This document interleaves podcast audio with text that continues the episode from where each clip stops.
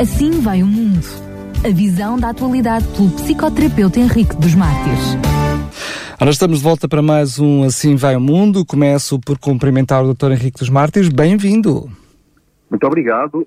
Saudações a todo o auditório da Rádio Clube de Sintra. Boa tarde.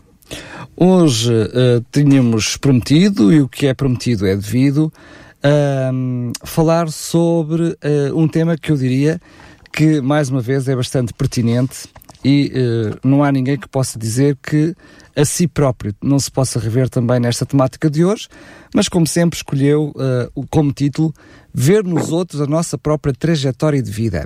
Isto é assim tão comum? sim, é mais comum do que aquilo que podemos imaginar. Eh, este texto, ele tenta responder à questão retórica, os outros como um espelho daquilo que detesto em mim. Portanto, para que isso possa ser uma realidade, temos que partir do pressuposto que o olhar do outro delimita, de uma certa forma, a minha personalidade, mesmo que não tenhamos consciência disso. A interação com os outros, desde a nossa mais tenra idade, traça a senda daquilo que aprendemos sobre nós mesmos. O olhar do outro, ou seja, o olhar que vês no outro, não é olhar porque tu vejas, é olhar porque o outro te vê. É nesse sentido que o olhar do outro me constrói e reflete como um espelho a imagem de mim mesmo que não quero ver. Esse olhar estabelece a realidade daquilo que sou, mas não quero ser.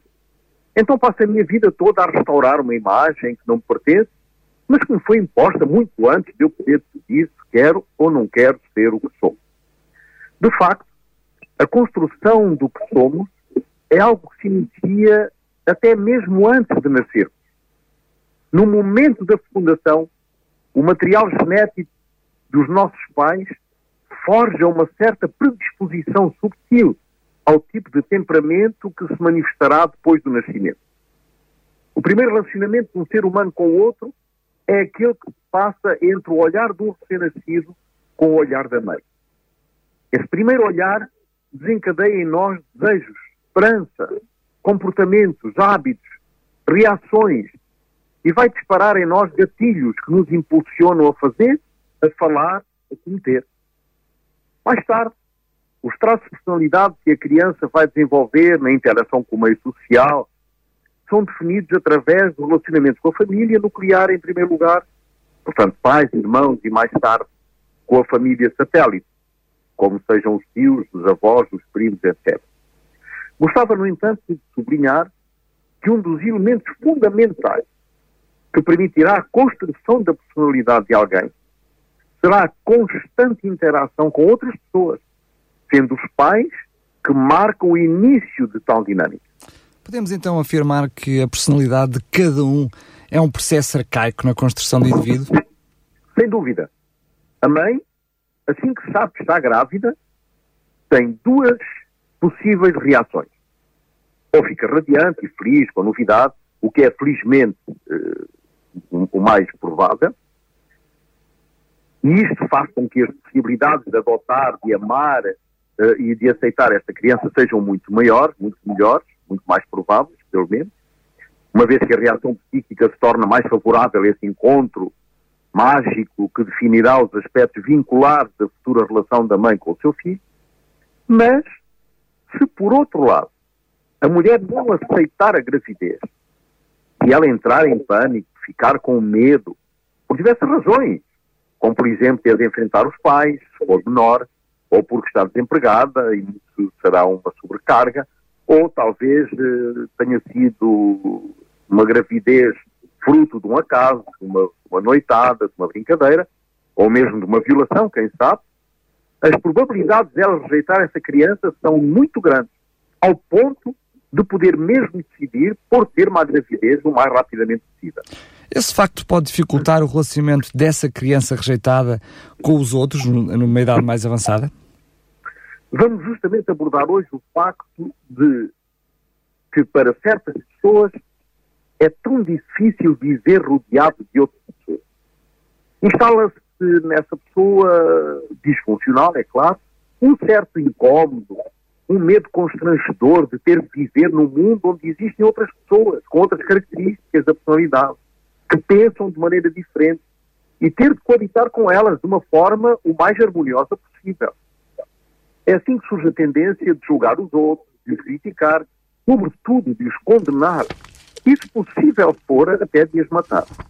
Mas isso tem uma origem? Como se desenvolve isso na personalidade, uma personalidade desse tipo?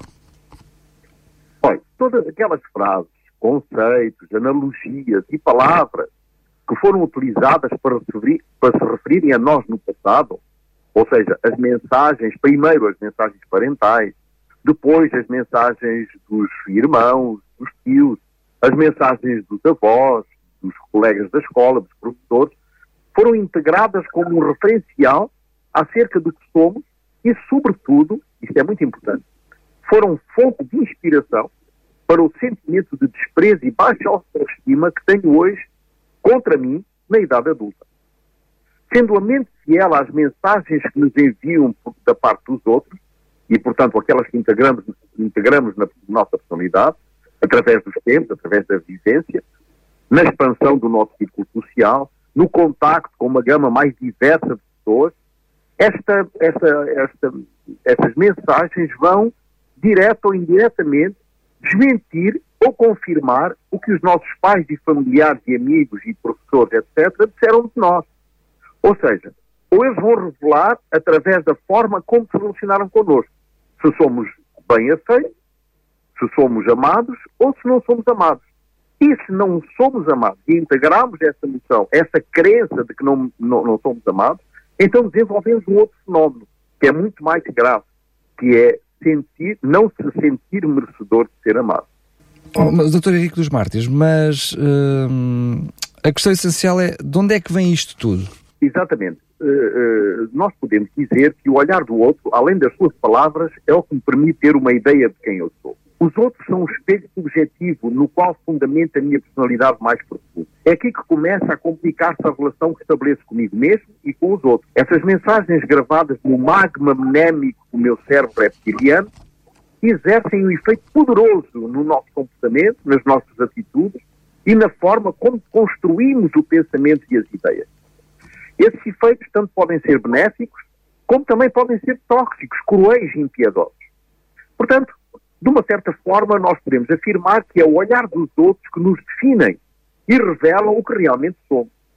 Ou esse olhar me traz paz interior, conforto e bem-estar, ou ele me destrói num roubo de emoções que antagonizam dentro de mim e provocam um conflito interno acompanhado de elevado grau de sofrimento. Muitas pessoas estão infelizes e vivem no inferno das emoções depressivas porque se esforçam por ser o que no fundo sabem que são. Tentam extirpar essa identidade estranha a qual foram condenados a viver e tentam construir uma nova identidade que os leva a se empenharem para que os outros aceitem esta nova personalidade. Esse investimento falsificado de um eu fragmentado, de um eu que não está estável, de um eu que não foi firmemente estabelecido, revela-se infrutuoso e gera ainda mais frustração. Esta frustração vai reforçar a crença negativa que tenho de mim mesmo e faz com que o comportamento se torne fiel à imagem que tenho de mim mesmo, a essa imagem negativa. Uma coisa é certa, ninguém pode fazer-me feliz sem o meu consentimento. A mente humana tem mecanismos de proteção através de de fuga ou de evitamento, ou até de agressão ou violência, como forma de afastar qualquer desconforto, protegendo-nos do olhar do outro, ou pela antecipação, portanto, antecipando um ato que evitará a confrontação com a minha própria insegurança, ou pela confrontação, ou ainda pela fuga. Portanto, nós nos refugiamos em temas como a tradição, a moral, a política, para nos protegermos dos outros, transferindo para o poder do estatuto social a nossa insegurança e fragilidade. Doutor Henrique dos Martins, a nossa ligação está com bastante dificuldade, de, de vez em quando tem alguns cortes, não sei se é uh, do microfone, se é da ligação, vamos continuar na mesma, uh, uh, sendo que se continuar assim a todo momento vou ter que interromper. Mas eu, eu, eu estava-lhe a perguntar há pouco de onde é que vem isto tudo e reformo, faço-lhe a pergunta de, de outra maneira. Tudo isto vem do nosso inconsciente? Exatamente. Tudo isto vem do nosso inconsciente, dessa parte obscura da nossa mente. Que não permite que nos perdoemos a nós mesmos. Como evitamos entrar em contato com o nosso eu real, como não, não nos aceitamos e não nos perdoamos, então atacamos o outro. Porque a função deste outro é revelar algo que está no nosso inconsciente e que nós não gostamos. A forma mais rápida de nos libertarmos dessa desconfortante emoção é projetar no outro aquilo que detesto em mim. O outro é, assim, o espelho que arranca o véu inconsciente da minha insignificância e da minha insegurança. Sempre que algo ou alguém me inquieta, sempre que nós sentimos dentro de nós ódio por alguém, isso que nós odiamos mais, que mais nos aborrece, que nos dá tanta raiva, tanta fúria nos outros, é algo que nos está a mostrar a realidade do que somos, na verdade. Quando damos muita importância a certas situações, quando certas palavras nos, nos tocam nessas feridas interiores que ainda sangram, recusamos-nos a ver, a ter consciência e aceitar, então escolhemos culpar os outros, humilhar ou forjar um pensamento de vingança, que por vezes pode durar muitos anos. E este é um mecanismo que nos protege do, do, encontro com este eu que não gosta. O que acontece dramático é que em vez de corrigirmos o que nos traz culpa, de nos perdoarmos a nós mesmos, fazemos algo muito mais fácil. Projetamos para fora, atacando o outro. Desta maneira, não somos culpados. O problema não é nosso, o problema é do outro. E ele é que tem que se confrontar com esta mentira que pouco a pouco vai esgotando os nossos mecanismos de adaptação. Aliás, a depressão é uma das consequências dessa, dessas atitudes de defesa. A criança interior mal adaptada quer dizer que perdeu a espontaneidade infantil por medo de represálias, de punições, por vezes exageradas, é a chave que explica esta carga de culpa que carregamos connosco e nos torna sensíveis aos ataques dos outros.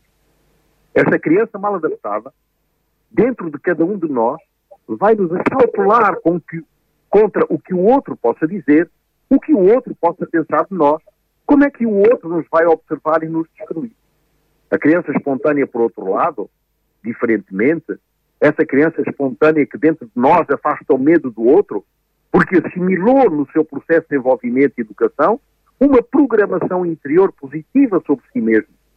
Integrou uma autoestima saudável, uma resistência à frustração e à dúvida, e desenvolveu uma ousadia capaz de o manter firme face aos ataques dos outros. A criança espontânea, esta criança madura, não é movida por paradigmas, por medos desnecessários, por freios ou obstáculos idealizados, por bloqueios mentais, mas é governado por uma consciência positiva, clara de si mesmo. A criança mal adaptada, por outro lado, exterioriza um adulto amargurado, frustrado, um adulto com sonhos dilapidados pela violência de uma educação cruel e brutal, que o faz sentir-se um fracassado, que o fez perder as ilusões e fantasias infantis e esqueceu a alegria de viver e a energia que tinha quando era pequeno. Um adulto com uma criança mal adaptada, bem ativa, dentro dele, torna-se mesquinho, ressentido, odioso, triste. É alguém que não cresceu, que se fixou numa fase arcaica do seu desenvolvimento e que vive apavorado com medo do pai violento, da mãe possessiva, de uma educação baseada na obediência extrema, sem afetos sem sensibilidade, onde dominava a submissão militarista, que produziu uma criança magoada, pisada inibida. O que se pode então fazer?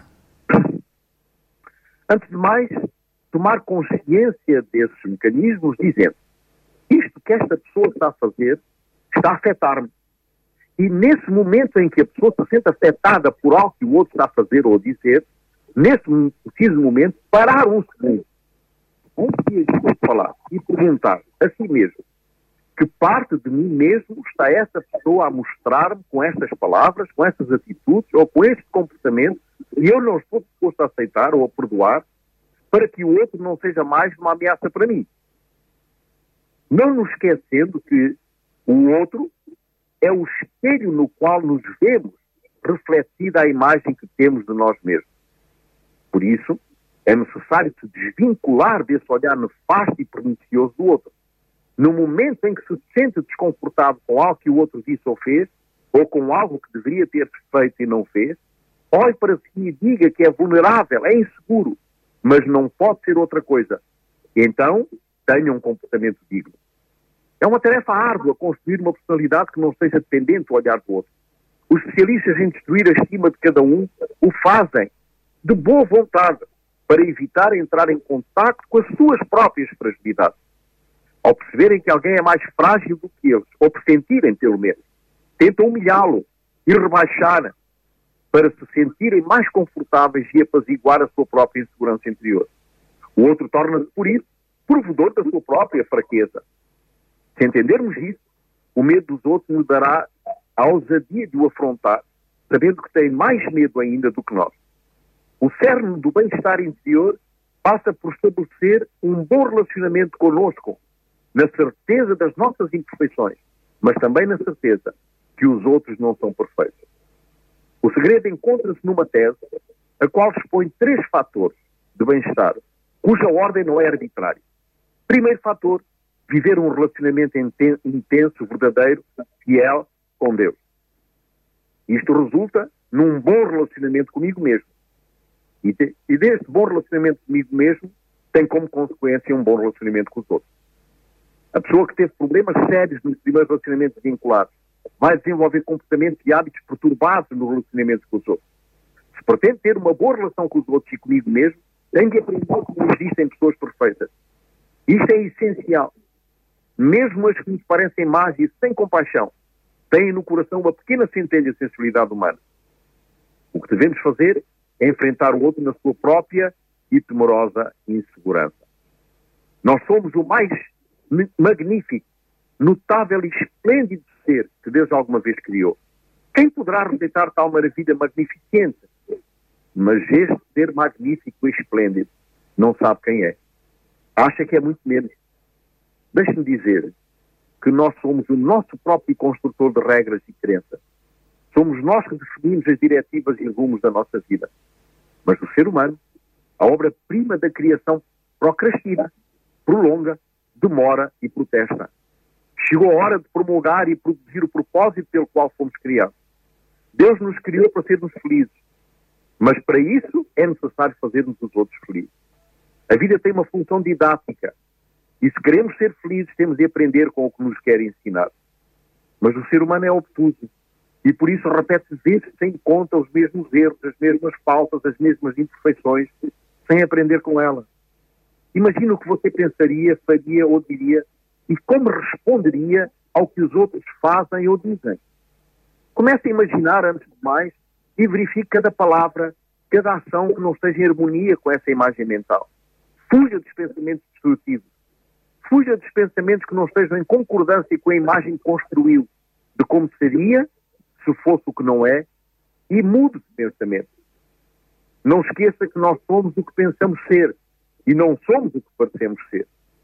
Não nos deixemos submergir por pensamentos que aniquilam aquilo que deveríamos ter sido se não tivéssemos sido impedidos de ser. Essa é a razão pela qual muitos não gostam do que são, porque são carregados de culpa e projetam nos outros essa culpa, tornando o outro o espelho das suas próprias frustrações. Não se pode resistir a algo que fica na idealização delirante da imaginação, mas podemos resistir a tudo o que é experimentado na realidade das situações da vida. O ato de resistir a alguma coisa reforça e dá-lhe ainda mais vida.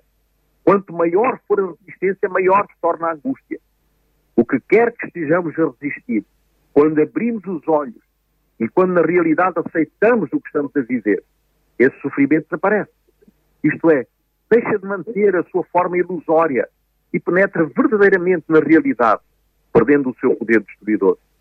A chave reside, portanto, no facto incontestável de que quando deixamos de resistir ao sofrimento, ele perde o seu poder paralisante. É neste momento que tudo nos encontra com a verdade e a verdade nos liberta. Só quando assumimos o que realmente somos, podemos começar a usar o poder de mudar alguma coisa. O primeiro passo neste processo de mudança é saber e aceitar que posso escolher resistir ou assumir as minhas inseguranças, fraquezas e imperfeições e fazer as pazes com elas. Nós somos seres triplos, mente, corpo e espírito.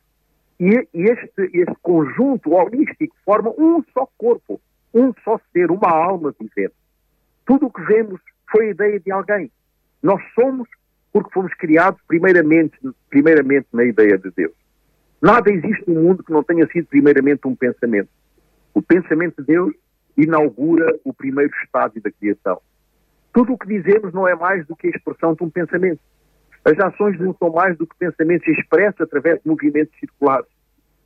Um, um relacionamento produtivo é aquele onde existe a renúncia da expectativa. Não existem pessoas perfeitas, por muito boas que possam ser. Então não esperemos nada delas. Vamos agir em função das situações, das circunstâncias. Não para agradar os outros, mas como uma resposta e não, não, sobretudo, não esperando alguma coisa do outro, mas como resposta às nossas intuições. Todos os relacionamentos trazem momentos bons e momentos maus. Se queremos crescer nos nossos relacionamentos, temos que perceber que qualquer que seja a pessoa, haverá momentos maus na relação.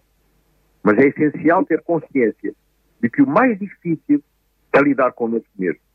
E, sobretudo, aceitar isso como uma realidade indispensável para o crescimento pessoal. No próximo programa, nós vamos ter um tema que é, digamos, a continuação deste, de uma certa forma. E vamos responder à pergunta: o que estou fazendo de mim mesmo? É, são, são respostas que não foram dadas neste programa, porque, enfim, não tivemos tempo, mas no próximo programa nós vamos tentar eh, responder de uma certa forma às inquietações que ficam na mente das pessoas em relação ao tema que desenvolvemos hoje, que é um tema difícil. Muito bem. Obrigado mais uma vez, Dr. Henrique dos Mártires. Fica já então encontro marcado para o próximo programa para podermos continuar a falar sobre este assunto. Mais uma vez, obrigado pela sua participação. Muito obrigado, eu. Boa tarde. Assim vai o mundo. A visão da atualidade pelo psicoterapeuta Henrique dos Mártires.